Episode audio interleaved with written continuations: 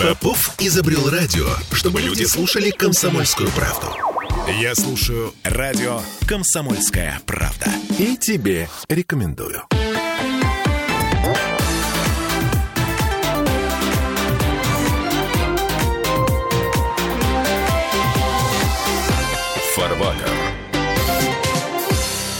Слушайте, а я тут с удивлением узнал, что Техас действительно особый штат в составе Соединенных Штатов Америки. Это единственный из штатов, который вступил в состав США, находясь в статусе международно признанного независимого государства. Более того, дважды Техас вступал в Соединенные Штаты. Во второй раз это случилось после гражданской войны, которую конфедераты э, при поддержке Техаса доблестно проиграли. Так вот, нынешней зимой, э, если вы все помните, возникла реальная угроза либо выхода из состава США снова, либо Э, новой гражданской войны, потому что Белый дом далеко, граница с Мексикой вот она, только руку протяни. И иммиграционный кризис грозит потерей американского народа. Вот давайте попробуем подумать над тем, что такое потеря народа. Например, я Дмитрий Делинский, доктор экономических наук, депутат Госдумы Михаил Делягин. Михаил Геннадьевич, здравствуйте. Добрый день. Э, доктор технических наук, автор книги «Нравственная экономия» Сергей Кобин. Э, Сергей Викторович. Здравствуйте. Что такое потеря народа? Слушайте, я бы вопрос поставил по-другому. Ведь Техас, они беспокоятся о безопасности. Так. И после этого они говорят, что мы теряем-то народ по причине того, что нет безопасности. И вот я вопрос поставил, а что это такое и почему? Безопасность. Почему только безопасность? Я поставил бы вопрос вообще очень интересно. Не только безопасность и независимость, но и могущество и богатство государства решительным образом зависит от состояния внутренней фабрично-заводской промышленности. А Техас – это не дотационный регион. Техас – это вполне ничего себе экономически независимое от всех остальных Соединенных Штатов государство. Вот, вот, вот, сейчас, вот сейчас вот формулирует то, что формулирует Дмитрий. Дмитрий формулирует то, что формулирует наш президент. Если у нас у каждого в карманах денег много, то это хорошо. Главная ошибка в этом заключается в следующем. Это национальное единство. Ведь э, в политическом эссе указано, федералисты, потому что они начинали это в Америке с конфедерации, да, у них указано, что без национального единства, да это вообще это азы, э, за которые, кстати говоря, давайте процитирую, очень интересно. Единственный человек за всю историю мира, который в 1827 году получил благодарность от правительства Соединенных Штатов Америки, да и не только от правительства, а от отца-основателя Джеймса Мэдисона, э, Генри Элли и Эдварда Ливингстона, и многие другие, кстати, написали. Этот э, Эдвард Ливингстон – это один из первых э, государственных секретарей Соединенных Штатов Америки. Что они написали? Опубликовать во всеобщие сведения, что профессор Фридрих Лист установил основанное на самой сущности явление различия между политической-национальной экономией и космополитической-глобальной, между теорией производительных сил и теорией ценностей. Вы сейчас то, что говорите о том, что вот, а ведь а самодостаточный штат-то, конечно, он самодостаточный, что только с Америкой будет после этого. А, и опираясь на извлеченные таким путем доказательства, положил основание новой натуральной системы политической экономии, тем самым оказал наиважнейшую услугу Соединенным Штатам Америки. О, как интересно. И что же он такое сделал? Так вот, он объяснил им, что национальное единство это та скала, на которой покоится все и платежная система, и промышленная система, и банковская система, и правовое государство, все гражданские свободы – это дети промышленности и богатства. И вот та самая безопасность, она основана… Нет ни одной статьи в «Федералисте», ни одной, которая бы не была посвящена национальному единству. Главный стержень всего эссе политического федералиста – это национальное единство. С позиции сегодняшнего дня вот эти все советские республики, которые были с нами, это вот и было национальное единство.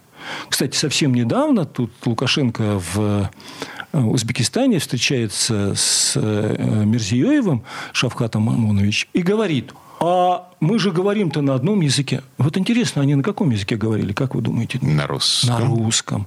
Вот национальное единство, в том числе с помощью строится единого экономического пространства. Все моря, дешевые пути доставки водные, да, выход ко всем морям, а то самое население, которое у нас было, примерно 250 миллионов, которое по расчетам Менделеева должно быть 500, это тот самый потребительский рынок и та самая высокая покупательная способность, которая могла была бы достигнута с помощью промышленного развития государства.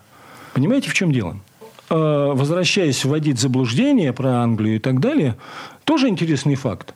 Э, в 1984 году, это не я, это Райнер пишет, библиотека Бейкера Гарвардского университета решила списать, а фактически уничтожить коллекцию книг Фридриха Листа, того самого, которому единственному, обратите внимание, Ленину э, не написали благодарность. Ну, это естественно. Э, товарищу Адаму Смиту не написали. Никому больше в истории Соединенных не, Штатов. Нет, нет, я намеренно называю э, этих господ. Почему? Потому что у многих каша в голове. Эйнштейну не написали. Да, никому. Нет, из экономистов. Эйнштейн, насколько я помню, а, не экономист. Нет. Да. Никому не написал. Единственный человек всех времен и народов – это Фридрих Лист. Но Даже еще... Кейнсу, собственному американскому, Кейнс, да, не, а... английскому, не написали Нет, Кейнсу. английскому нет. Английскому, да. Да. А, и Карлу Марксу английскому не написали. Э, значит, Адаму Смиту по английскому не написали. А почему? Они что, идет, что ли? Но самое поразительное, что вот в 1984 году библиотека в Гарвардского университета Бейкера списать и уничтожить коллекцию книг Фридриха Листа с периода 1789 по 1846 год.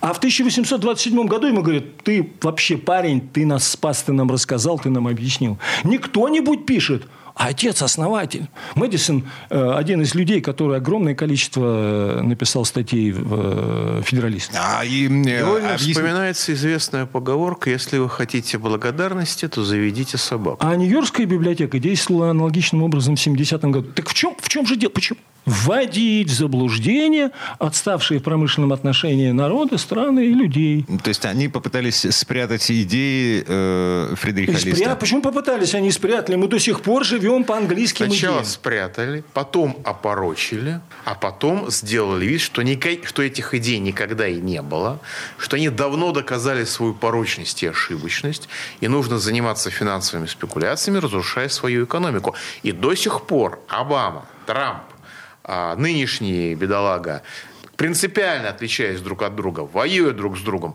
пытаются одинаково осуществить реиндустриализацию Америки, но в рамках этой политики у них не очень получилось. Э, еще раз напомню, основная идея Фридриха Листа заключалась в национальном единстве. Я сейчас, кстати говоря, сформулирую два определения, но еще раз напомню. Ни Адаму Смиту, ни Давиду Рикардо, ни Томасу Мальтесу, ни Карлу Марксу, ни Владимиру Ленину, ни Чарльзу Бирду, ни тем более Кейнсу правительство США никогда ни официально, ни косвенно не высказывало свою благодарность в том виде, там же публикация была огромная, там же вообще было отношение совершенно другое. А, поэтому вот давайте посмотрим на, на два определения. Одно определение дает Фридрих Лист, а второе определение дает Владимир Ильич Ленин. Фридрих Лист. Без национального единства, без необходимых общественных условий частная промышленность не в состоянии поддержать национальную промышленность целых народов и государств. Внимание, вопрос. Все до одной статьи, все до одной, нет ни одной статьи, которые не посвящены были бы национальному единству.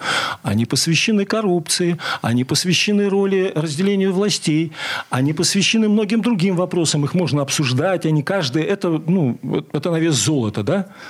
Но в 1827 году, благодаря Листа, после этого его книги приказывают уничтожить. Ленин статья к вопросу о национальных или автоматизации. Надо ввести строжайшие правила относительно употребления национального языка национальных республиков. То есть мы, они должны были сейчас бы говорить на, с нами по-узбекски, да, или лучше по-английски. Ну, в общем, говорят. Да. Между собой по-русски, а с нами по-английски. И проверить эти правила особенно тщательно. Кто такие правила хотел проверить? Какая-то девушка там на Украине.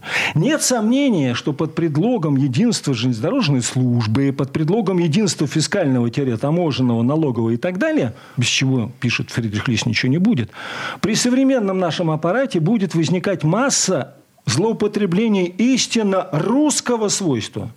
Понимаете, какая история интересная? Теперь по поводу Слушайте, единства. Давайте мы вернемся назад на Надо ж было Ленину как-то заманить все эти отколовшиеся остатки Российской империи обратно в Советский Союз. Э, заманивал не Ленин, заманивал, заманивал Сталин. Заманивал ошибочно, потому что закончилось все это принудительной индустриализацией, потому что товарищ Сталин понятия не имел, что такое тариф. А теперь хочу вам привести примеры, в том числе из прошлой нашей передачи, о том, к чему это приводит. когда нет национального единства. Вот что называется плинтус или ниже плинтуса. Ответьте мне, пожалуйста, а как мэр города Севастополя, пардон, губернатор города Севастополя, бывший заместитель э, знакомца Михаила Геннадьевича Решетникова, господин Овсянников, попал в Лондон совсем недавно и был там арестован за спекуляцию чем-то там. Это а как, Шур, как Шура Балаганов, которого Вы... поймали э, в, в трамвае, когда он залез в чужую сумочку. Погодите, Вы... еще один вопрос уточняющий. А кем он был арестован? А, а английскими правоохранительными Конечно, органами? английскими, но, но не, не нашими по, же. Не по запросу наших органов. Mm, чудесно. Вы, вы вдумайтесь, не просто плинтус, а ниже плинтуса. Плинтус ниже плинтуса. Так вот вопрос, внимание, а кто Это его... погодите, еще с нынешним что а будет? А кто его привел в правительство? А вот к этому вопросу давайте вернемся через кто пару взял минут. его в очистку? Пауза будет короткой, мы уходим на рекламу.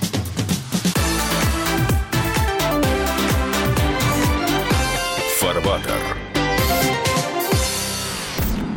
Я слушаю радио «Комсомольская правда», потому что здесь самые осведомленные эксперты. И тебе рекомендую.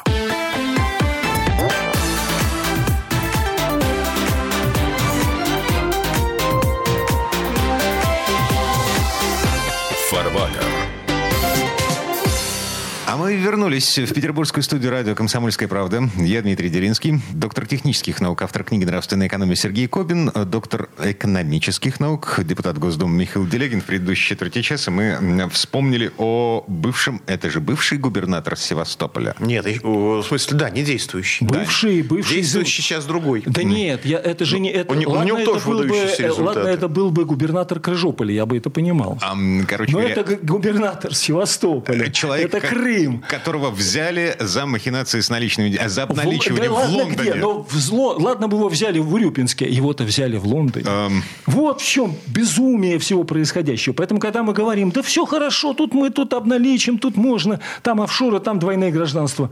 Может оказаться и окажется так, что у него не двойное, а тройное гражданство. Так как этот вопрос я задаю, человек мог попасть на госслужбу? Ответьте мне. А может быть, он двойной, тройной агент? Может быть, он в Лондоне занимался не э, а по заданию партии? Ну, может быть, просто заплатил хорошо, тоже нельзя исключить. Я вам интереснее задам вопрос. А сколько у нас таких агентов в правительстве, как Овсянников? Ой, 90 или 95 процентов? Где-то в прошлом году были подсчеты, сколько э, членов правительства в итоге оказалось за границей. А я вам следующий вопрос задам. Так у нас, извините, у нас одного товарища решили, назначили, почти назначили председателем счетной палаты. Назначили. Угу. Ну, я не знаю, как это было. Указ был. Был, ну, в общем, возвращаться он не захотел.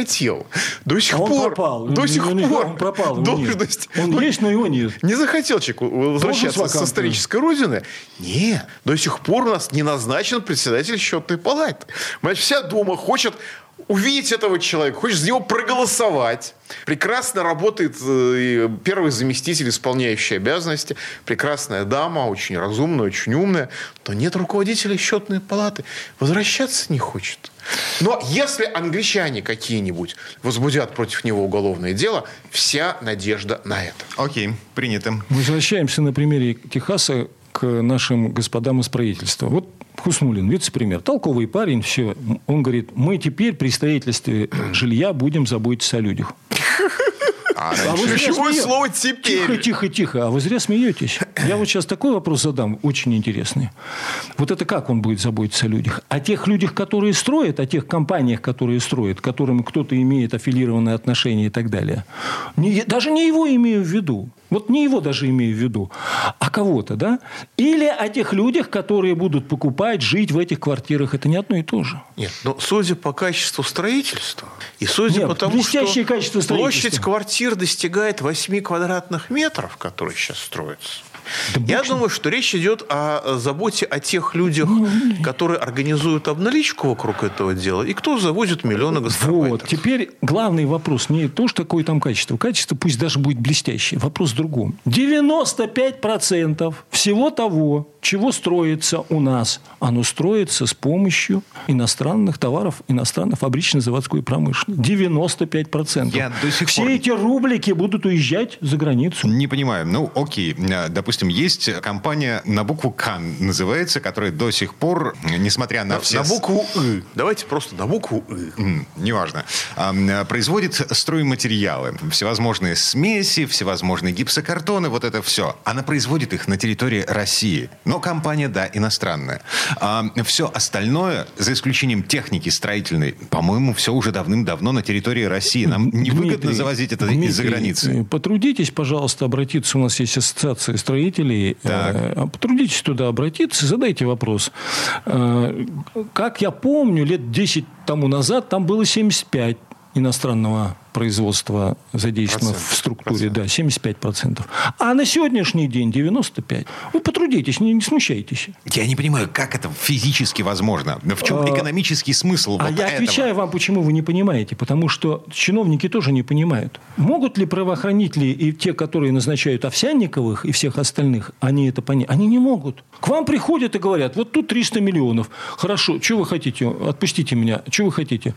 100 э, миллионов мало, 150 мало, 200 э, мало, 300, заберите 300, только отпустите. И он уходит. Человек сидит, у него 300 миллионов.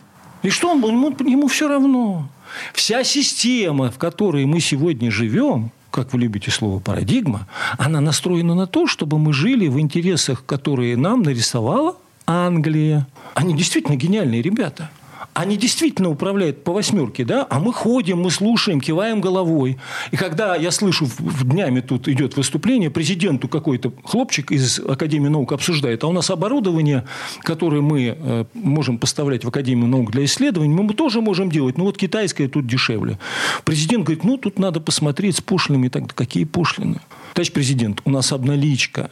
Поэтому себестоимость дикая по этой причине, а не по другой. Ну, я уже не говорю о количестве штук. Прекратите обналичку. Прекратите. И тогда все изменится. Эта обналичка идет со времен Горбачева. Прекратите ее. Остановите ее, пока не поздно. Вот в чем проблема-то. Поэтому, когда мы говорим о стройке, мы, это обналичка-то как приятно-то, да, за границей-то покупать, когда ты покупаешь-то, честно, законно выводишь валюту. Центральный банк, Эльвира Сахибзановна что делают? Аплодируют. И насчет уровня локализации во многих отраслях.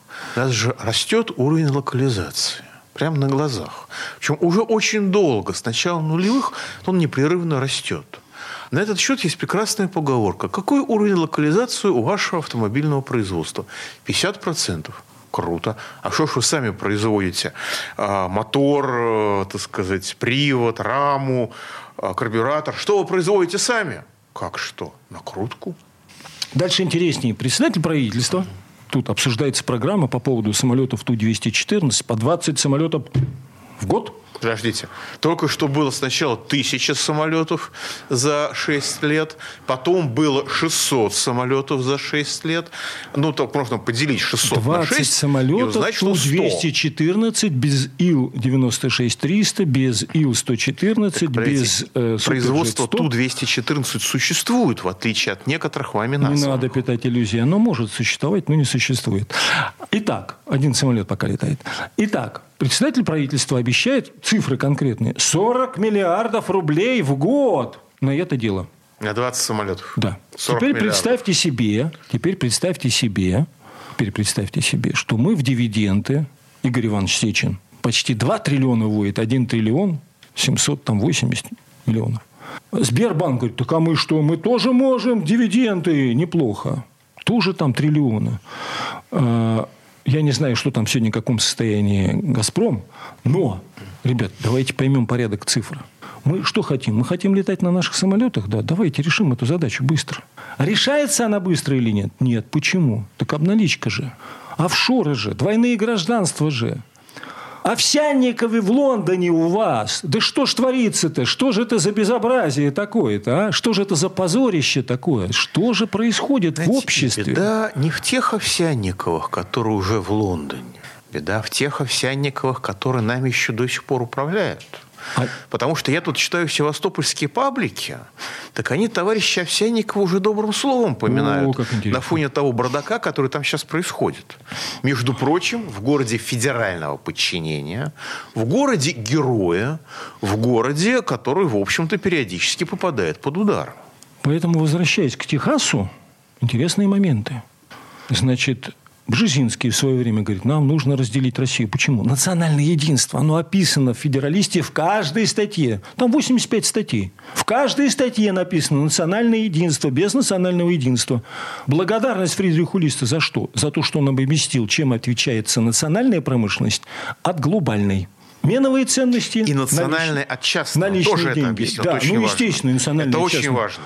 Но, но, при всем при этом, да, высшее разделение труда только мне не объяснил, что такое тотальная промышленность. Но при всем при этом, при всем при этом, это главный вопрос всех 85 статей. Наиглавнейший. Что предлагал Бжезинский-то я забыл для России после Советского Союза? Расчленить. Что говорит сегодня Ющенко, бывший президент Украины? Расчленить.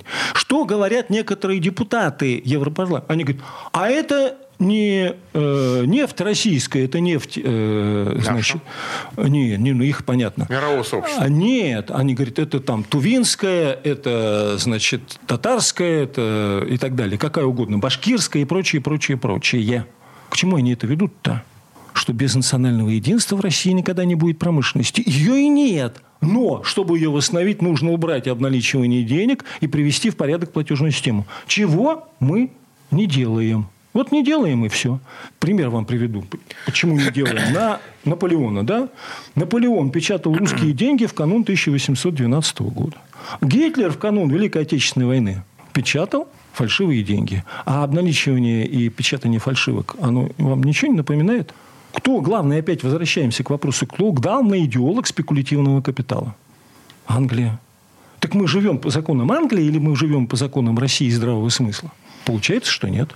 Поэтому что нам делать с точки зрения национального единства? Давайте определяться. Иначе, иначе вопрос-то Техаса-то он возник не просто так. А в этом месте давайте прерываться. На пару минут буквально впереди новости рекламы.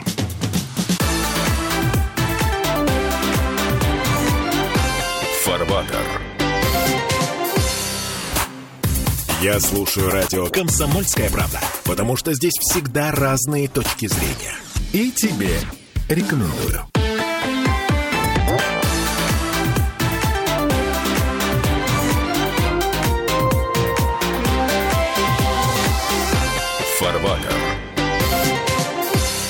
Мы вернулись в петербургскую студию радио «Комсомольская правда». Я Дмитрий Делинский. В этой студии вместе со мной Сергей Кобин, доктор технических наук, автор книги «Нравственная экономия», Михаил Делягин, депутат Госдумы, доктор экономических наук. Мы продолжаем обсуждать, насколько далеко от нас Техас. И в идеологическом смысле тоже. Техас как символ, скажем так, нарушения принципов, по которым строится федеральное, федеративное государство. Ну, во-первых, я хотел бы обратить внимание, что Техас с нами совсем рядом. И вот последний последний приезд Такера Карлсона и интервью президента, хотя он рядом, я не услышал главного вопроса, который должен был бы прозвучать. И о Соединенных Штатах Америки, начиная с 1776 года, и у России, начиная с 1891 года, а то и раньше, есть все естественные условия для развития всех видов промышленности. Ни Америке не нужно ничего завоевывать, ни России не нужно ничего завоевывать. Так чего же мы воюем? И у Америки есть национальное единство, и Россия плавно, медленно, долго, но пытается восстановить свое национальное единство.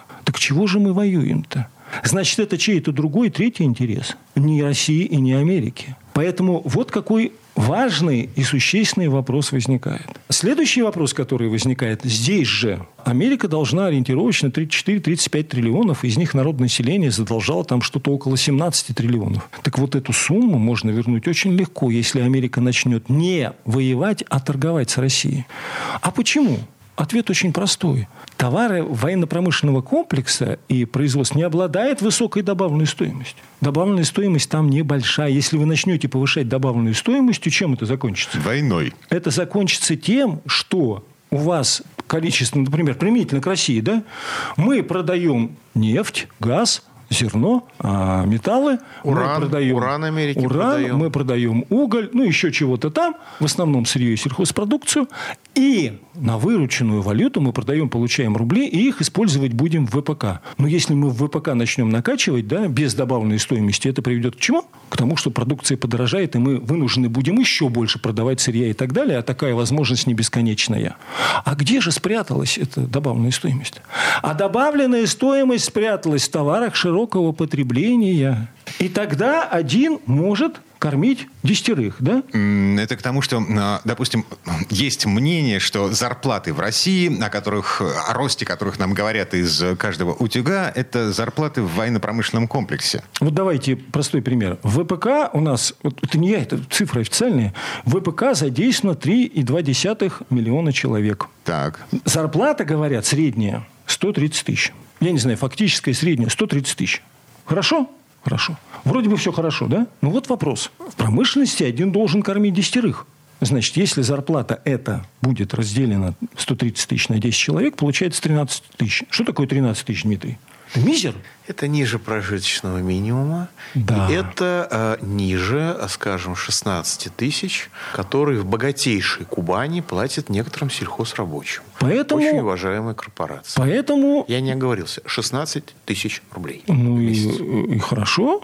Поэтому возникает естественный вопрос. А где добавленная стоимость? Мы путаем, вот, кстати, эта путаница идет со времен Ленина, со времен идеологов марксизма-ленинизма. Вся наша экономическая наука, у нас десятки тысяч, если не, я не знаю, ну не сотни, десятки тысяч докторов экономических наук. Но отличие товаров широкого потребления от товаров народного потребления у, и понимания у людей нет. Товары народного потребления, они, может быть, есть. Но они широкими становятся потребление тогда, когда у человека есть покупательная способность. Я неоднократно говорил, что Фридрих Лист расписал прекрасно, чем, и вот Михаил Геннадьевич тоже помогает, да, чем частная экономия отличается или промышленность от национальной и глобальной, или космополитической. Он определил различия между меновыми ценностями и производительными силами. Но он не сформулировал понятие тотальной промышленности. Вот я его с удовольствием сформулировал. Оно заключается именно в расчете брать моральные и материальные интересы другого. Как обеспечить покупательную способность и потребительский спрос, и как обеспечить минимальную себестоимость производимой продукции на территории туземного, в данном случае государства, в данном случае России. И мы на сегодняшний день подходим к чему? К тому, что у нас всего этого нет. Мы просто это все отставили в сторону и заняты тем, что обналичиваем деньги. И идея у нас главная, народная, она заключается в одном – спекуляции деньгами. Как? Ну вот разместите деньги, и вы получите доход. Вот разместите на карту 50 тысяч, там какой-то банк рекламу дает, и вы, может, заработаете, а если не заработаете, то 50 тысяч отдадите, и никто с вас ничего не спросит. Смысл простой. Людей зовут спекулировать, а не производить. Государство ничего не сделало для того, чтобы производили что-либо. Вот в чем проблема. Поэтому мы ничего не решим через ВПК. Главное, то, чему мы можем достичь, это товары широкого потребления. Что такое товары широкого потребления? Все то, чем мы с вами пользуемся ежедневно. Есть у нас производство товаров широкого потребления, дорогие друзья, или нет? Давайте сформулируем. Ну, погодите. А, мы производим технику, в том числе бытовую. Вот. Ой. Мы производим Дмитрий, автомобили. Значит, стоп. Если мы собираем из изделий, которые нам поставляют, то мы производим да, загрязнение окружающей среды и немножко подоходного налога. Все, точка. Мы действительно производим довольно много одежды. А, эта одежда частично производится незаконно, в теневой сфере. У вас пиджак оттуда? Нет. Это... Может, свитер? А, это, Может, джинсы? Это российская, это российская легальная продукция. Правда, марка названа иностранными Да, буквами. а материал приехал из Италии. А материал приехал из чего-нибудь попроще. Из Испании.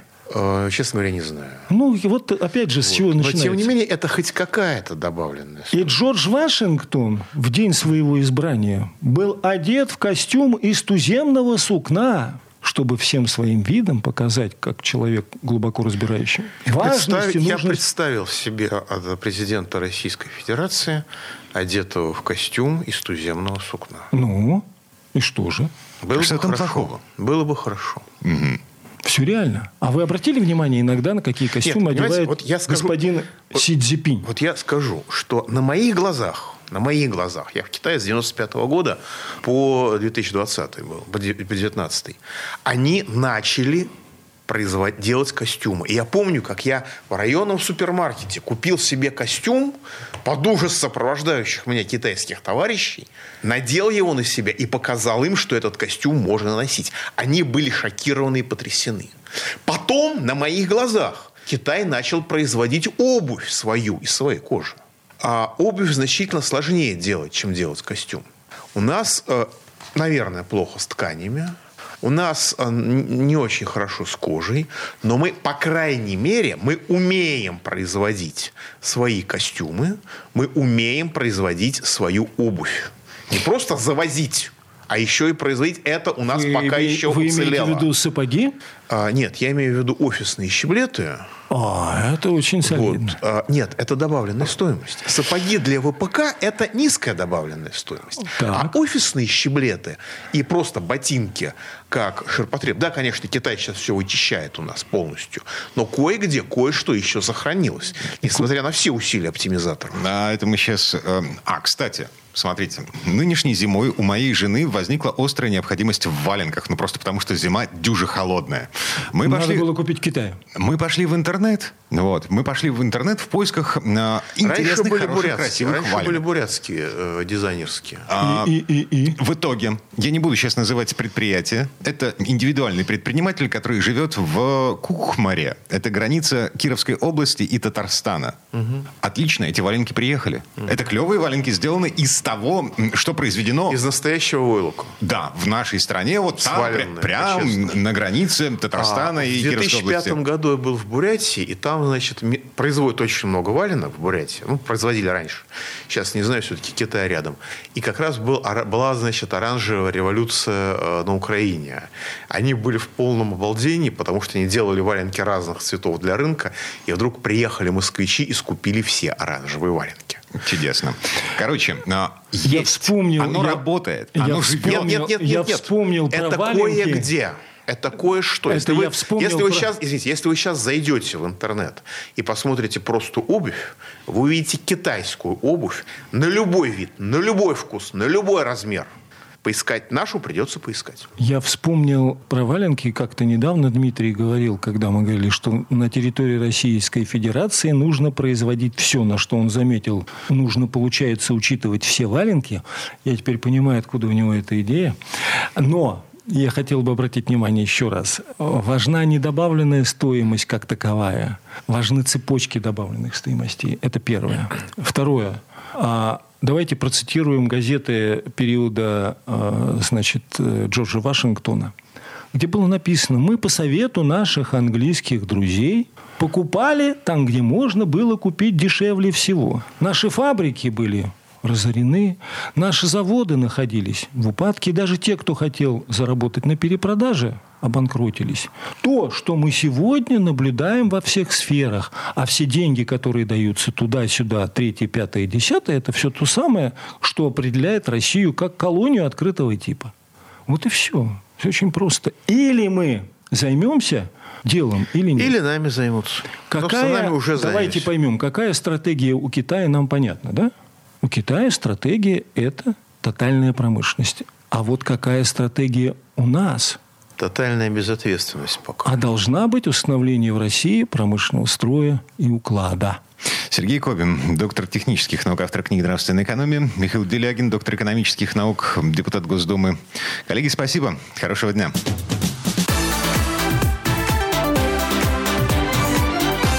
Фарбатер.